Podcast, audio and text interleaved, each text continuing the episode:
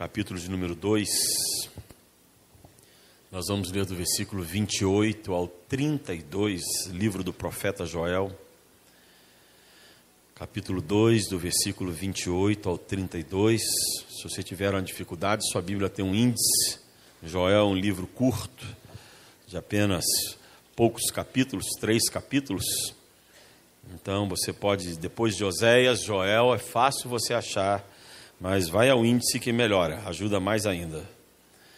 Joel capítulo 2, versículo 28 a 32, nos diz assim a palavra do Senhor. E acontecerá depois que derramarei o meu espírito sobre toda a carne. Vossos filhos e vossas filhas profetizarão, vossos velhos sonharão, e vossos jovens terão visões. Até sobre os servos e sobre as servas derramarei o meu espírito naqueles dias. Mostrarei prodígios no céu e na terra, sangue, fogo e colunas de fumaça. O sol se converterá em trevas e a lua em sangue, antes que venha o grande e terrível dia do Senhor. E acontecerá que todo aquele que invocar o nome do Senhor será salvo, porque no Monte Sião e em Jerusalém estarão os que forem salvos, como o Senhor prometeu, e entre os sobreviventes, aqueles que o Senhor chamar. Meus amados, nós estamos diante de um livro muito interessante desse profeta chamado Joel. Como eu disse, não é um livro muito grande, três capítulos, e eu desafio você, ao chegar em casa no dia de hoje, ler todo este livro e meditar um pouco mais naquilo que é a mensagem do, deste profeta. Mas é um livro considerado pertencente à parte dos profetas menores. Quem participa de escola dominical ou quem estuda a palavra do Senhor sabe que no Antigo Testamento, nos livros profetas ou proféticos, eles são divididos em dois grupos: profetas maiores e profetas menores. E essa divisão não se dá devido à importância de um ou de outro, ah, tentando fazer um mais importante do que o outro, mas se dá devido ao tamanho dos livros. Então você vai encontrar livros proféticos grandes como Isaías, Jeremias, Ezequiel e Daniel, que são os maiores que nós temos, e livros proféticos pequenos, como este de Joel, que tem apenas três capítulos, mas que são capítulos interessantíssimos, porque a profecia de Joel, ela é uma profecia que nós poderíamos considerá-la tridimensional.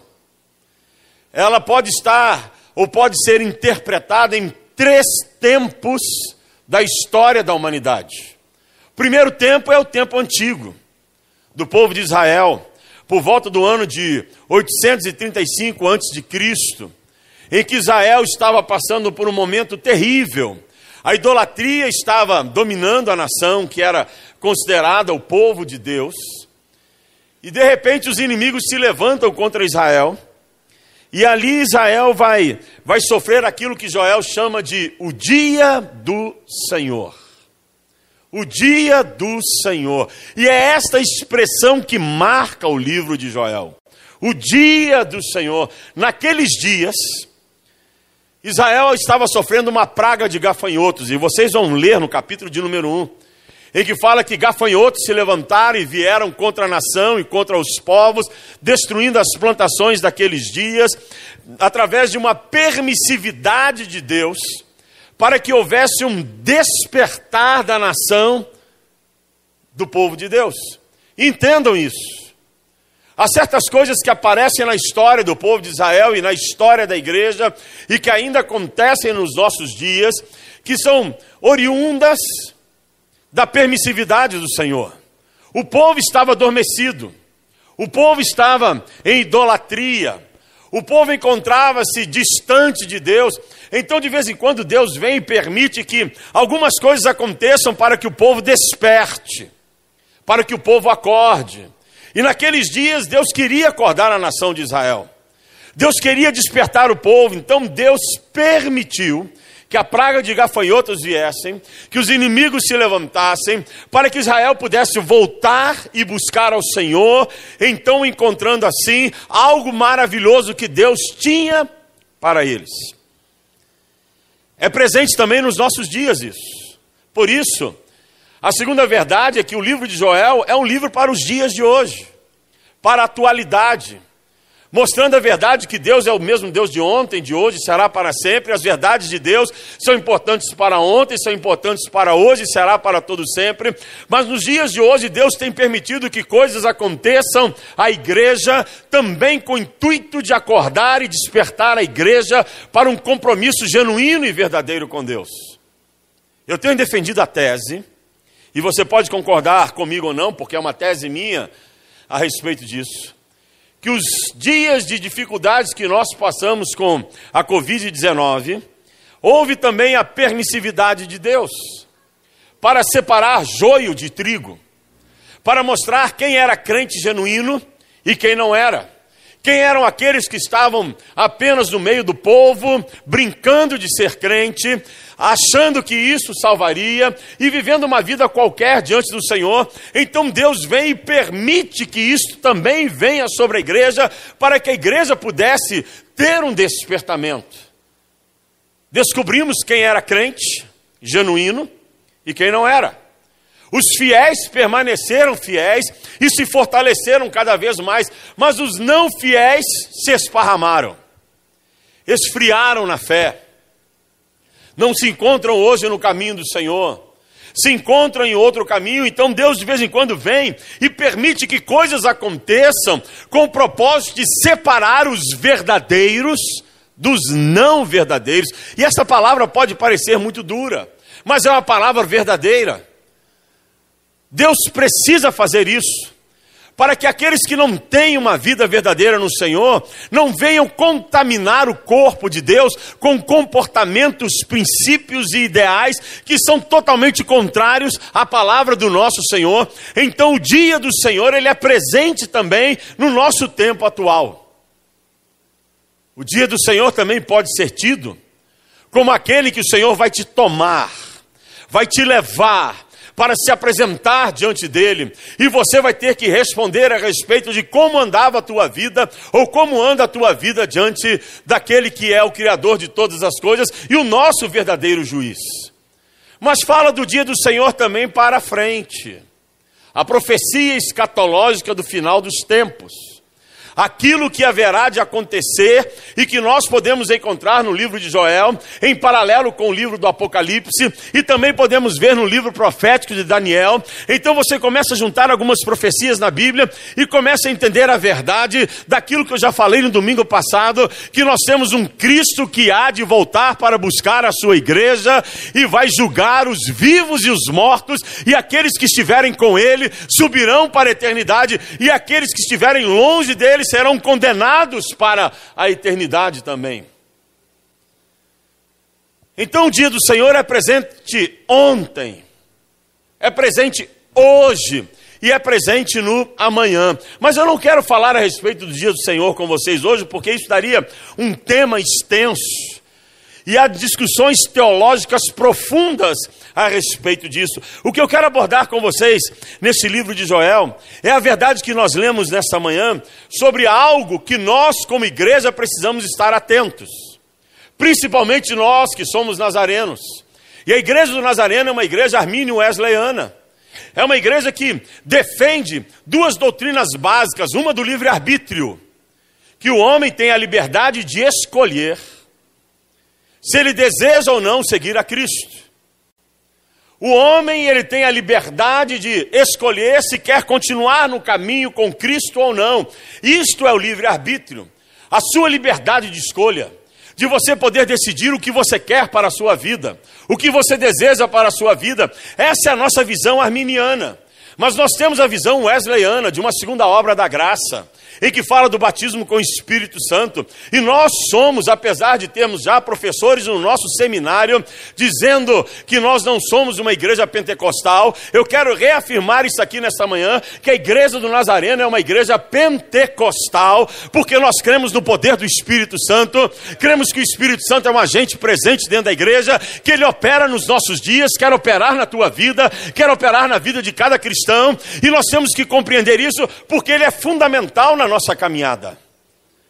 Você escolhe servir a Cristo, aceita Cristo como Senhor e Salvador. E a partir do momento em que você aceita Cristo, você passa a ter um conflito e uma guerra entre a tua carne e o teu espírito. E a pergunta é: como eu faço para vencer essa batalha?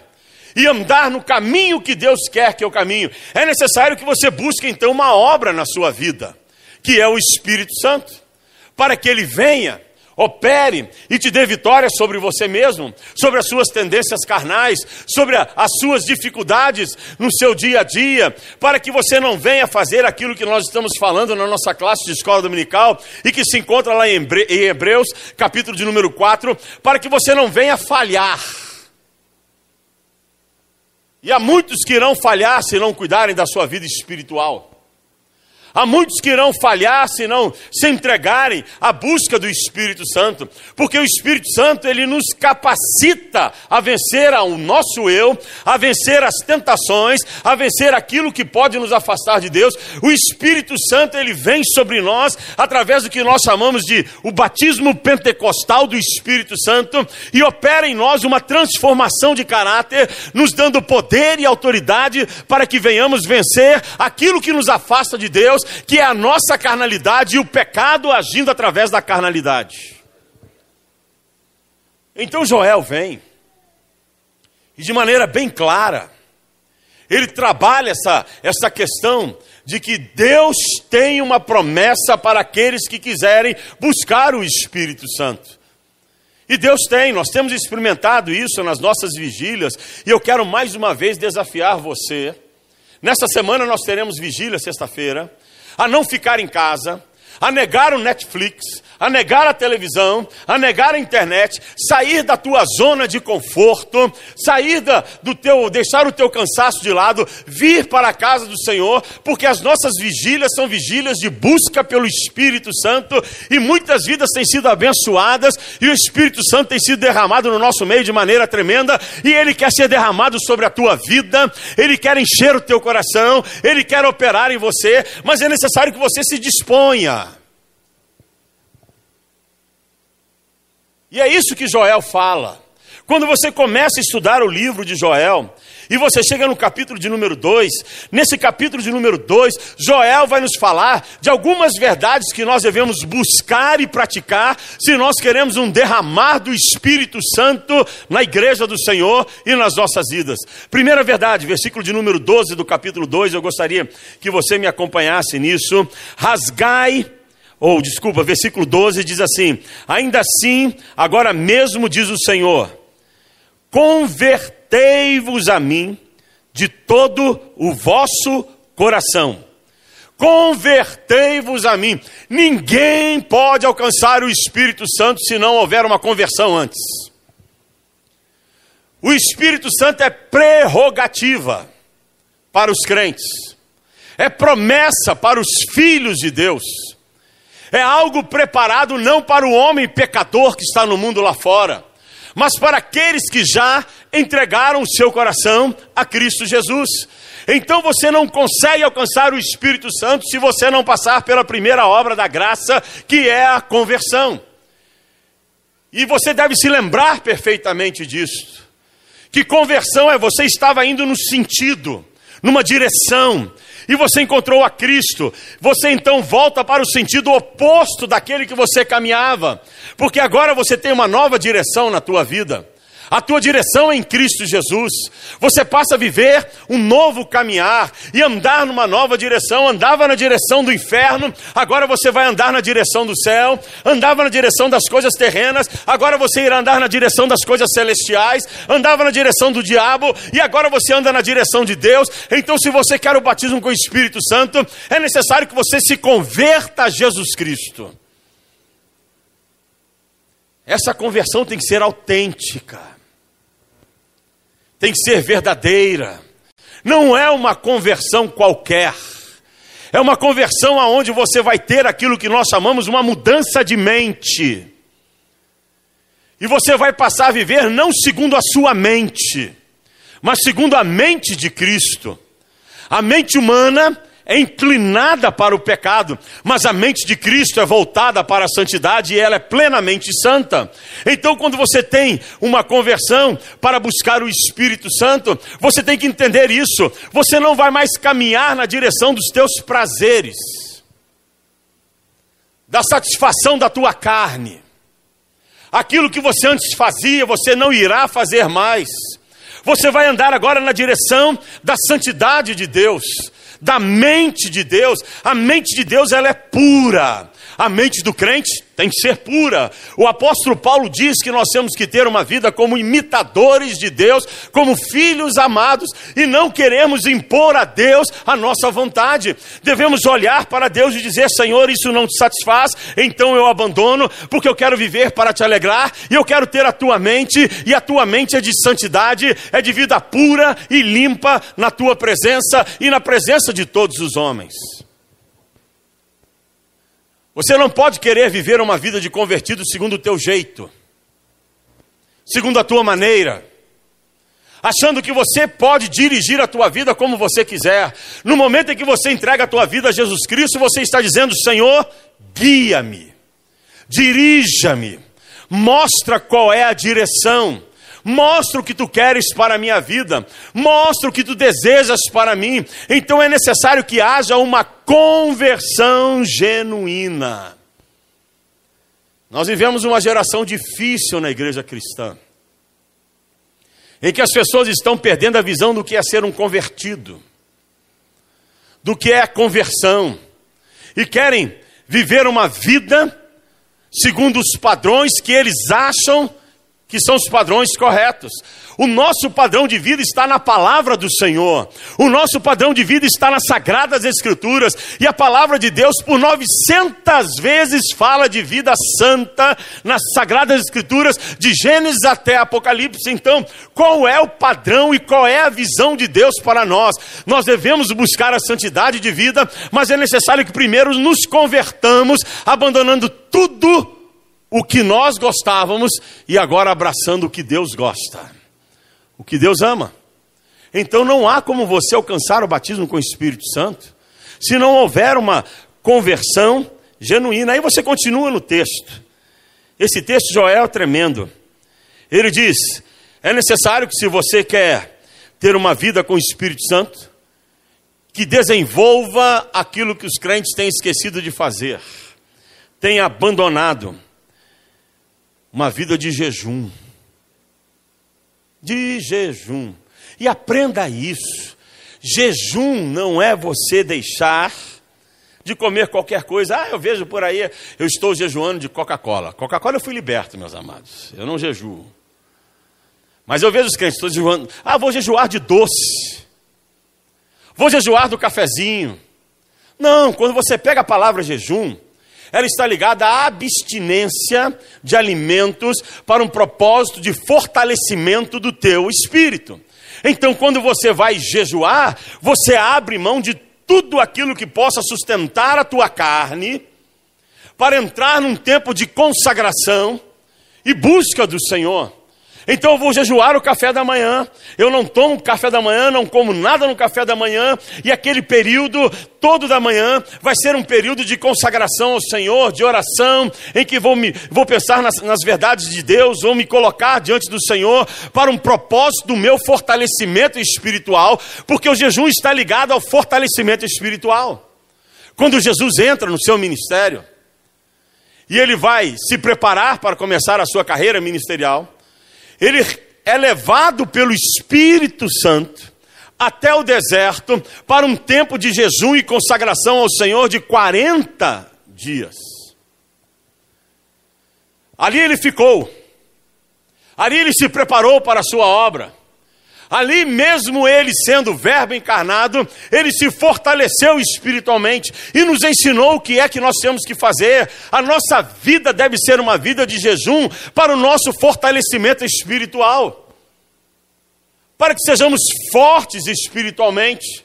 Então o jejum está ligado à questão da minha, do meu fortalecimento espiritual. Ah, pastor, mas eu tenho lá a questão da salvação dos meus filhos.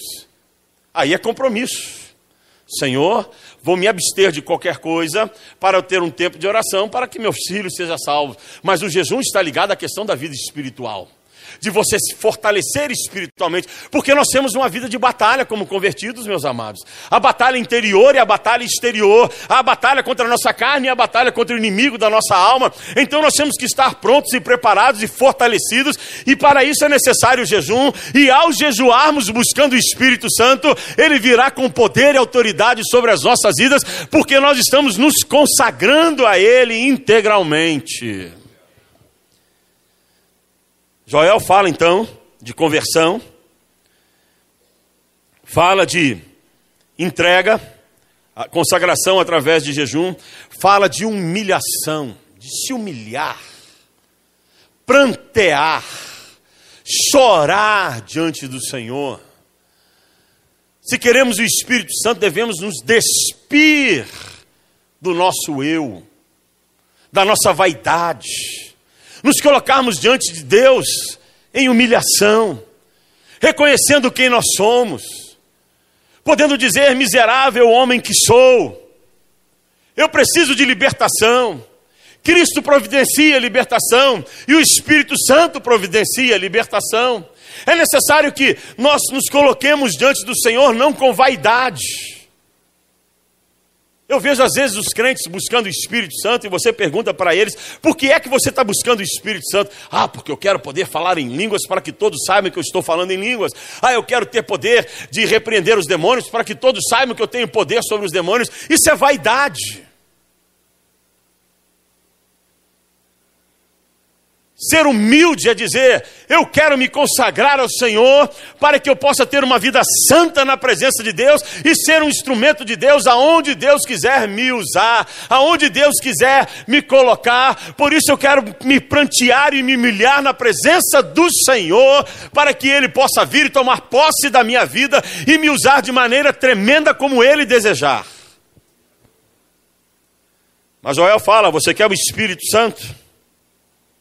É necessário que você rasgue o seu coração, versículo 13, e não as vossas vestes. Você não pode viver um evangelho de aparência. Teu evangelho tem que ser verdadeiro. Você não pode viver um evangelho do lado de fora. Você tem que viver o evangelho do lado de dentro. Você não pode ter uma vida aparentemente cristã ou de filho de Deus. Você tem que ter uma vida essencialmente do lado de dentro, no teu coração, de forma que Deus olha para você e ele te aprova por aquilo que você é.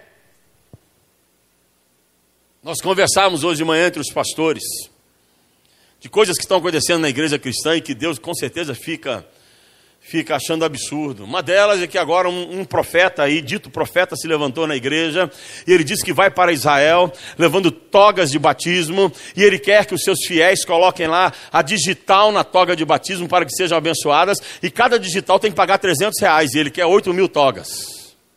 Isso não é evangelho, meus amados. Isso é reino de homens. Isso não é reino de Deus.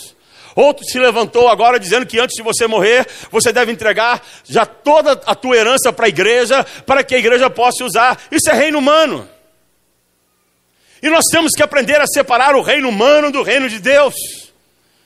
O reino humano faz coisas absurdas, o reino de Deus não, ele busca a santidade. No reino humano, as pessoas vivem de aparência, no reino de Deus, ninguém vive de aparência, porque ninguém pode enganar a Deus, porque Deus tudo sabe, tudo vê, tudo ouve, Ele é Deus que sonda a nossa mente, sonda o nosso coração. Então, no reino de Deus, a vida deve ser verdadeira. E ele está falando: não adianta rasgar as vestes se os vossos corações não estiverem rasgados diante do Senhor. Por isso é necessário que haja essa conversão verdadeira, essa conversão genuína, o que o Senhor quer que você viva. Aí você vai no versículo de número 16: Congregai o povo, santificai a congregação, ajuntai os anciãos reuni os filhinhos e os que mamam, saia o noivo da sua recâmara e a noiva do seu aposento. Chorem os sacerdotes, ministros do Senhor, entre o pórtico e o altar e orem. Poupa o teu povo, ó Senhor, e não entregues a tua herança ao opróbrio, para que as nações façam escárnio dele, porque hão de dizer entre os povos: onde está o seu Deus? Por que Joel fala sobre isso? Porque Joel chama o povo a um tempo de humilhação, de consagração, de despertamento, porque o povo não estava abandonando aquilo que desagradava ao Senhor. Nós temos que abandonar o que desagrada a Deus e o que é que desagrada a Deus? O pecado, a carnalidade. E nós temos que olhar e dizer: Senhor, eu não quero mais viver essa vida, eu não quero mais dar jeitinho na minha vida espiritual. Eu quero abandonar tudo aquilo que me identifica como sendo um homem do mundo. Presta atenção nisso. Eu quero abandonar tudo que me identifica como sendo um homem do mundo. Olha para a tua vida como você vivia e olha para a vida que Deus quer que você viva. Se você está trazendo alguma coisa da maneira como você vivia e que é contrária à palavra do Senhor, então entenda que você precisa de uma conversão genuína, porque falta em você uma conversão genuína, porque você não pode trazer uma velha roupa para colocar no novo homem. Nova criatura é nova vestimenta. Novo vinho é odre novo. Então, se você diz que vive uma vida com Cristo, você deve repudiar, abandonar aquilo que desagrada ao Senhor. Eu volto a reafirmar uma batalha que eu tenho tido constantemente. E que é interessante que o homem do mundo entende melhor do que aqueles que estão na igreja, que é contra a bebida. Semana eu recebi um amigo no meu gabinete ele veio me convidar para que eu pudesse estar no aniversário dele. Ele está preparando uma grande festa e Humberto, eu quero que você vá lá e participe, de, e ore, e dê uma palavra. E eu, tudo bem, eu vou estar lá, mas eu posso te fazer uma pergunta? Ele pode. Vai ter bebida alcoólica? Ah, vai ter bebida alcoólica sim, porque vem gente de fora e tal, minha família vai estar lá, então vou dizer algo para você. Eu oro, mas não fico na festa. Ele, por quê? Porque eu tenho um compromisso com Deus e com o ministério na igreja de lutar contra a bebida. Porque a bebida é algo que tira o homem do caminho sério, do caminho verdadeiro. Eu vou trazer para vocês qualquer hora uma declaração de John Wesley falando sobre a bebida. O malefício da bebida começando desde a indústria alcoólica, como, é, como, como eles vão trabalhando para que as pessoas possam beber. E às vezes eu vejo os crentes trazendo isso para dentro da igreja. Ah, pastor, o senhor é careta, é quadrado. Sim, posso ser classificado dessa maneira. Mas eu quero dizer a vocês que Deus tem honrado aqueles que têm abandonado e dito: Eu não vou mais viver essa vida, porque isso não agrada ao meu Deus. Imagina Abraão. Deus chegou para Abraão e disse assim: Abraão, sacrifica o que você tem de mais importante, que é teu filho. Será que você seria capaz de sacrificar o que você tem mais importante na sua vida? Ah, com certeza, eu faria isso. Faria coisa nenhuma, meus amados. Não, os crentes não são capazes de sacrificar-se por causa da bebida, por causa de comportamentos que desagradam ao Senhor, e que é a aparência do mal, que é a aparência mundana, a igreja evangélica ela já, não, ela já não é tão abençoada, poderia ser muito mais abençoada se nós, os crentes, tivéssemos um compromisso sério com Deus, de vivermos uma vida autêntica na presença do Senhor e não uma vida que nos iguala ao homem do mundo. Eu estava vendo uma estatística essa semana. Nós já somos considerados hoje um terço da população do Brasil. Um terço. Será que nós não, não poderíamos fazer mais sendo um terço? O que está faltando para uma igreja para que um terço possa impactar os outros dois terços? Sabe o que falta? Compromisso genuíno e um encontro com o Espírito Santo, porque é o Espírito Santo quem nos capacita a arrancarmos esses desejos que nós temos na carne e vivermos uma vida que agrade ao Senhor e nos colocarmos diante do mundo dizendo: Eu não vou me contaminar com aquilo que vocês têm. Eu já tenho dito isso a vocês. Quem cresceu na igreja vai concordar comigo. Nós somos de uma geração que o pecado era algo horrendo na vida do crente. Hoje as pessoas consideram como sendo algo normal. E querem o Espírito Santo. E querem ser cheios do Espírito Santo. Se você quer que a tua casa seja cheia do Espírito Santo, olhe para o que você tem em casa e comece a fazer uma faxina dentro de casa e dizer: Senhor, eu não quero mais isso na minha vida, mas eu quero ter um lar consagrado a Ti. O Espírito Santo não vai agir aonde não há desejo de limpeza.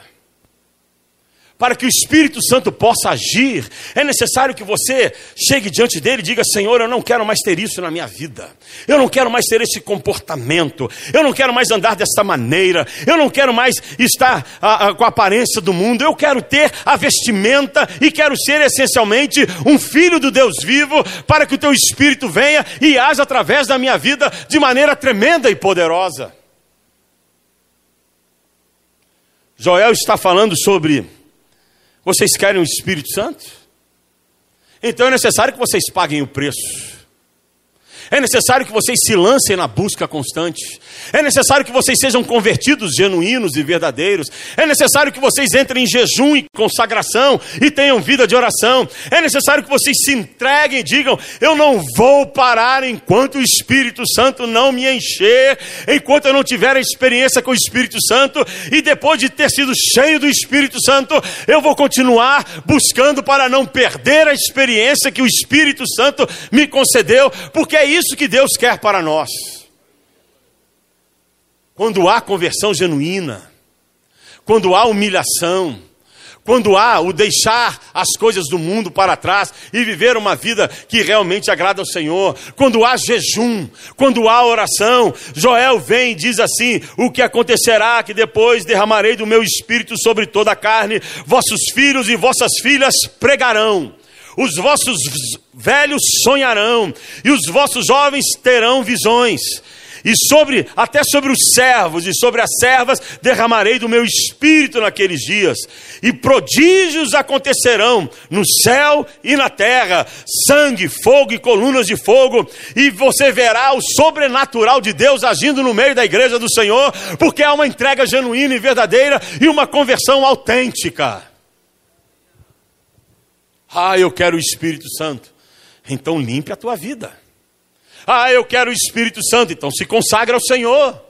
Ah, eu quero o Espírito Santo. Então, arranque tudo que desagrada a Deus. Ah, eu quero o Espírito Santo. Então, jejue. Ah, eu quero o Espírito Santo. Leia a palavra. Ah, eu quero o Espírito Santo. Então, busque de manhã, de tarde, de noite, a todo tempo. E você verá se o Espírito Santo não virá sobre a tua vida. Porque o Espírito Santo é uma promessa de Deus para cada um de nós. Quando ele disse: Sede santos, porque o Senhor, vosso Deus, sou santo. Ele está dizendo: aquele que se decidir pela santidade, eu virei com o Espírito Santo Santo sobre ele, derramarei sobre a sua vida, e ele terá uma experiência sobrenatural de viver uma vida diferente daquilo que o homem quer que você viva, mas é da maneira que Deus tem preparado. Jesus sabia que os discípulos não poderiam viver sem o Pentecoste. Como nós não podemos viver? Jesus sabia que a igreja não poderia vencer o inimigo sem um Pentecoste. Como nós, como igreja, não podemos vencer se não houver em nós um Pentecoste. E o Pentecoste não começa só através do pastor, começa na tua vida. Começa na tua vida. Certa vez alguém chegou para mim e disse assim: Ah, pastor, o Pentecoste tem que começar no púlpito. O Pentecoste tem que começar em cada coração, meus amados. Em cada coração. É no teu coração, no meu coração. Porque se nós nos entregarmos a buscar o Pentecoste e o Espírito Santo, nós vamos abalar este bairro, vamos abalar esta cidade, vamos abalar este estado, vamos abalar este, este, este país, como John Wesley o fez, quando ele se reuniu com seu irmão e um amigo entraram no quarto de oração, e ali eles buscaram, e o Espírito Santo veio de maneira tremenda, que sustentou e trouxe um avivamento para toda a Grã-Bretanha, e aquilo mudou a história daquela nação, e nós podemos mudar a história da nossa família, a história dos nossos amigos, a história do nosso local de trabalho, a história desta igreja, se nós nos entregarmos na busca do Espírito Santo. Os homens estão mais preocupados em buscar riquezas do que buscar o Espírito Santo. Os homens chegam aos altares do Senhor para buscar a cura, mas não buscam o Espírito Santo. Para buscar bens materiais, mas não buscam o Espírito Santo para buscar o sucesso terreno, mas não buscam o Espírito Santo, para buscar as coisas cá de baixo, mas não buscam o Espírito Santo. Deixa eu dizer, tudo aquilo que você procura para a tua vida terrena, quando você partir ficará, mas se você buscar o Espírito Santo, quando você partir, você ouvirá dos céus o Senhor te recebendo e dizendo: Bem-vindo, porque vivestes uma vida que me agradou, fostes aprovado por mim, então entra na terra que eu tenho preparado para ti, entra entra na nova Jerusalém, ande pelas ruas de ouro, desfrute das maravilhas da eternidade, porque um dia você chegou, se entregou a mim, buscou o Espírito Santo e a vida que tu levastes foi uma vida de alguém aprovado diante dos meus olhos, então você pode desfrutar das bênçãos e benécias celestiais para Deus, ou de Deus para a tua vida. O Espírito Santo quer ser derramado sobre a igreja do Senhor. O Espírito Santo quer ser derramado sobre a minha vida e sobre a tua vida. O Espírito Santo quer ser derramado sobre cada um de nós que aqui se encontra. O Espírito Santo tem um projeto para esta igreja. Nós estamos fazendo 60 anos este ano de história desta igreja. E não queremos perder a nossa essência. A nossa essência é mensagem de santidade, vida de santidade, viver no Espírito Santo. E você faz parte dessa história. Você faz parte dessa igreja. Então o Espírito Santo quer operar na tua vida e operar através da tua vida, mas é necessário que haja em você algo chamado disposição. Disposição. O Espírito Santo ele é um gentleman. Ele entra aonde o convidam. Ele entra aonde ele é recebido ele entra aonde há uma decisão firme e verdadeira de que eu quero o Espírito Santo para ter uma vida santa, limpa, longe do pecado, longe das minhas tendências carnais, longe daquilo que me afasta do Senhor. Você quer isso para a tua vida? Você quer o Espírito Santo na tua vida? Se você quer, dobra o teu joelho onde você está neste instante e diga: Oh Espírito Santo de Deus, eu quero ter uma vida genuinamente convertida. Eu quero ter uma vida de entrega real a Ti. Eu quero viver a Tua graça. Quero viver a experiência do batismo com o Espírito Santo na minha vida. Quero ter uma vida santa, uma vida limpa, uma vida reta, longe dos meus desejos carnais. Não quero andar segundo o meu coração, não quero andar segundo o meu desejo Quero viver para te agradar, para te alegrar. Se você já tem experiência com o Espírito Santo, peça para Ele nessa manhã te renovar essa experiência, renovar essa experiência em ti, te fortalecer cada vez mais para que você jamais venha perder esta maravilha que é a experiência com o Espírito Santo. Há um propósito de Deus para nós nessa manhã. Há um projeto de Deus para a tua vida nessa manhã. Há um agir do Espírito Santo para cada um de nós nessa manhã. Há um desejo de Deus para os nossos corações, para as nossas vidas. E Ele quer cumprir esse desejo na tua vida. Então fala com Deus, fala com Deus. Oh, fala com o Senhor. Fala com teu Deus. Pai, eis-nos aqui na tua presença. Nos colocamos diante do teu altar, no teu, diante do teu trono. Queremos ter uma experiência cada vez mais presente com Teu Espírito Santo. É Ele quem nos capacita a termos uma vida vitoriosa. É Ele quem nos capacita a andarmos de maneira aprovados diante de Ti. Há muitas pessoas que não compreendem isso, Pai, porque falta-lhes uma experiência genuína e verdadeira com o Espírito Santo. Mas aqueles que já experimentaram e vivem essa delícia, esta maravilha, sabem perfeitamente desta obra necessária nas nossas vidas. Queremos ser uma igreja santa, sem mancha, mácula ou ruga, e andar de maneira a sermos aprovados por Ti cada vez mais não queremos ter a aparência do mundo, não queremos andar segundo os padrões do mundo. O nosso padrão está na tua palavra. O nosso padrão é Jesus Cristo, por isso devemos ser imitadores dele como filhos amados, e ele mesmo sendo tentado nunca caiu em tentação. Queremos vencer as tentações. Queremos vencer aquilo que nos afasta de ti. Queremos vencer aquilo que pode nos impedir de alcançarmos a eternidade em Cristo Jesus. E por isso, eis-nos aqui humilhados, prostrados aos teus pés, buscando essa experiência, buscando esta verdade, buscando a renovação dessa experiência. Então, Espírito Santo, venha com poder e autoridade sobre a tua igreja.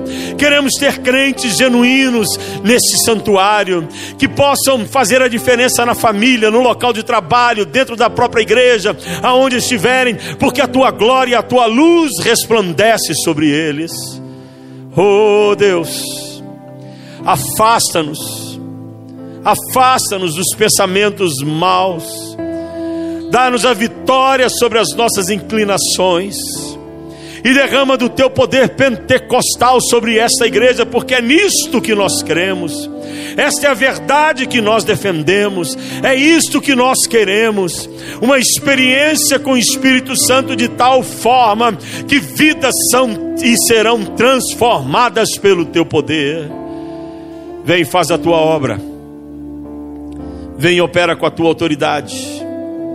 Vem, ministra, ministra a cada coração e que haja nessa igreja um despertar da busca do Espírito Santo, que haja nessa igreja em cada crente um despertar em consagração para alcançar o Espírito Santo, a promessa de Deus para as nossas vidas.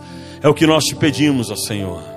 E que cada um tenha entendido a tua palavra de tal forma que possa assumir o compromisso de uma entrega plena e total a ti a fim de alcançar essa experiência maravilhosa com o Espírito Santo. Assim nós oramos em nome de Jesus. Amém, Senhor. Que você possa guardar essa palavra no teu coração. Antes de nós louvarmos a Deus, antes de nós louvarmos ao Senhor, nossa irmã Maria José pediu para dar um testemunho, num tempo de gratidão. Eu prometi a ela que ela poderia fazer isso depois da palavra nessa manhã. Era uma anciã e devemos honrar os anciãos e respeitar, respeitar os anciãos e as anciãs, de tal forma que aquilo que muitas vezes eles têm a dizer para nós é ensinamento que vem de Deus para as nossas vidas.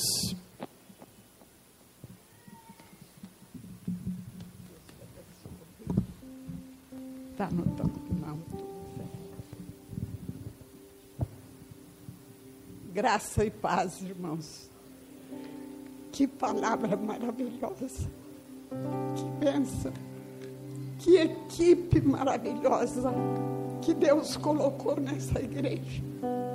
Os irmãos não sabem o quanto é difícil para gente, muitas vezes doente e idosa como eu, sem poder vir na igreja. E mesmo assim, Deus tem me abençoado tem deixado faltar através da, da mídia, eu não sei explicar de outro jeito. Eu dou graças a Deus por isso aí, que na minha casa eu não perco nada dessa igreja e tenho sentido a presença do Espírito Santo que hoje eu brincando com alguns irmãos que eu trouxe os meus simples panos de prato de lembrança e de oração em cada um, eu disse: vocês estão me ajudando a ir para o céu. Irmãos, vamos congregar, não para, não perca um culto, não perca, porque quando a gente não pode, é que a gente dá o valor naquilo que a gente tem vontade de estar aqui junto com os irmãos. Mas eu estou aqui para dar graças a Deus, que embora em momentos difíceis, em momentos de enfermidade, de tudo, eu ligo a televisão e pego a palavra. Quando o pastor estava viajando de férias, e que Deus te usou, irmão, você aí, Leonardo, né? Eu senti a presença de Deus tão grandemente em toda a igreja. Quando foi cantado a honra, a glória, com o pastor Humberto também na, naquela palavra que Deus deu para ele, perguntando: Você está preparado? Naquele dia, quando cantou o hino e quando terminou, a presença de Deus nessa igreja foi coisa maravilhosa. Eu cheguei a falar com ele. Então eu louvo a Deus por isso. E nestas horas, quando eu estou muito doente e que não posso estar aqui, eu tenho pedido para o Espírito Santo que não me deixe e tenho procurado a me consagrar um pouco mais a Deus. E é nessas horas que eu me lembro de pedir agora para as irmãs que têm seus filhos pequenos, que têm adolescente, que aproveite essas crianças, traga para a igreja, irmãos. Traga para a igreja, ensina para eles os salmos desde pequenininho, que eu ensinei para minhas duas filhas a palavra que com três anos elas recitavam os salmos. E essas horas eu aprendia e decorava as poesias evangélicas de bons autores, verdadeiros cristãos. Eu aprendia também junto com elas. E hoje, com quase 88 anos de idade, eu lembro e essa palavra, nas horas difíceis, tem me ajudado. Por isso eu pedi, pastor, eu quero agradecer a Deus o que Deus tem feito comigo e quero passar para você que está em casa e para outros irmãos que estão aqui.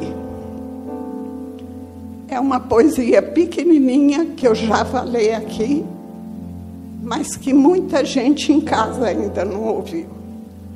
Ela se chama Não Temas, Ele Vem. Tu te sentes sozinho? Estás aflito e inquieto e não queres ouvir até quem te quer bem? Descansa em Cristo, irmão. Ele está sempre perto. Não temas. Ele vem. Julgas má e vazia a vida que tu levas e chegas a pensar que a morte é que convém? Jesus há de vir afugentando as trevas. Não temas, ele vem. Ele não falta nunca. E na estrada da vida, samaritano bom desde Jerusalém rumando a Jericó, ele cura a tua ferida. Não temas, ele vem. Ele nunca faltou ao pobre, ao rico. Apenas é preciso buscá-lo e procurá-lo bem. E se pedirdes com fé, Ele estará contigo. Não temas, Ele vem. Faze dele um amigo. Ama-o como a ti mesmo e muito mais ainda. E ele, ele será o teu mestre, teu alimento e tesouro. Ele será o teu bem. Irmã, irmão, não temas porque na hora certa Jesus vem.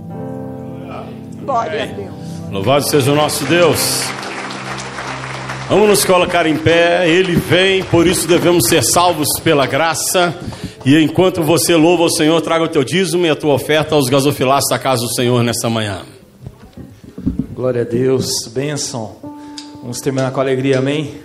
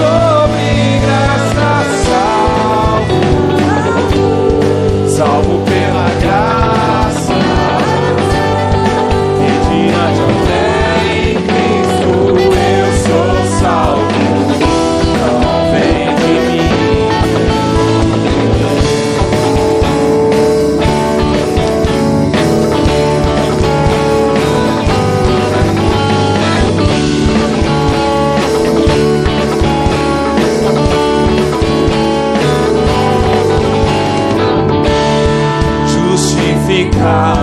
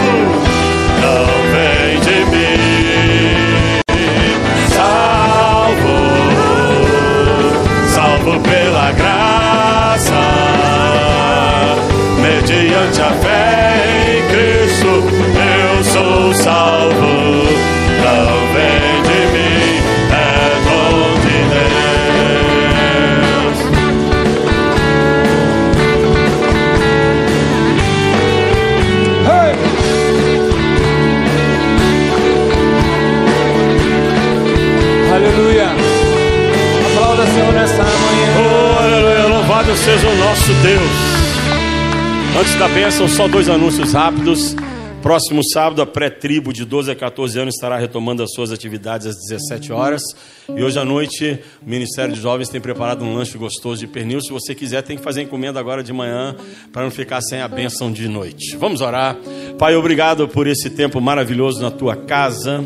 Abençoa-nos agora em nossas classes de escola dominical, ser com cada professor, cada aluno, que ainda seja mais um tempo de edificação e de bênção para as nossas vidas, ser com o culto da noite, derramando da tua graça e da tua unção, e que haja um despertar na tua igreja, ó Senhor, cada vez mais, para buscar-te com seriedade e em consagração. Te bendizemos e é na tua autoridade que nós abençoamos o teu povo. Que a graça do nosso Senhor e Salvador Jesus Cristo, a comunhão e a consolação do Espírito Santo e o amor de Deus, o nosso Pai, esteja com cada um de vós, agora e para todo sempre. Amém. Salvo, salvo pela graça.